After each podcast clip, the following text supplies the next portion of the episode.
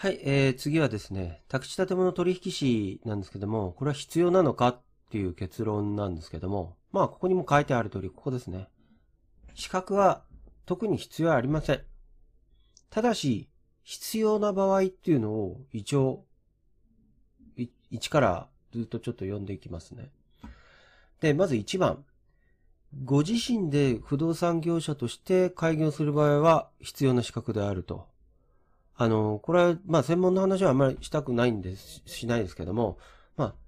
あ、あの、自分自身が不動産業者さんや、やる場合というのは、せ、専任というのが必要になるんで、その、取引士を持った人が、その場にいなきゃいけないっていうのが、これは必要になります。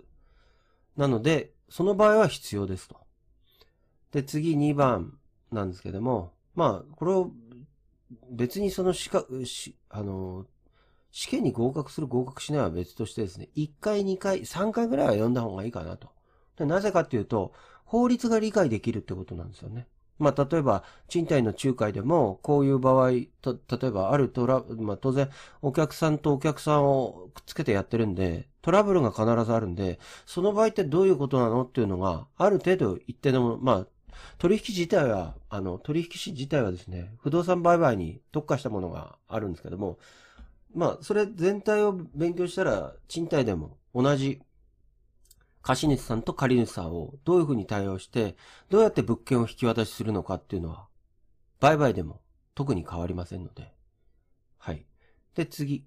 えー、独立する、もし独立するときには、これは宅建試験は、あの、取引士は必要なんですけど、で、もし人のところでまあ勉強しながらっていうんであれば、業法が理解できるんで、まあ、宅建の試験がなくても、もう宅建例えば4回落ちましたっていうことは、あ、それなりに勉強してるんだなっていう、や、雇ってくれるところも思ってくれるんで、じゃあある程度は宅建は勉強してるんだよねってことになるので、まあある程度は勉強しといた方がいいっていうぐらいですかね。で、次4番目。これは当然あの、賃貸に関しては権利関係と税務っていうのは関係ないんですけども、できればこれ、賃貸の仲介を勉強して、相場、あとは、例えば23区だったら23区の駅、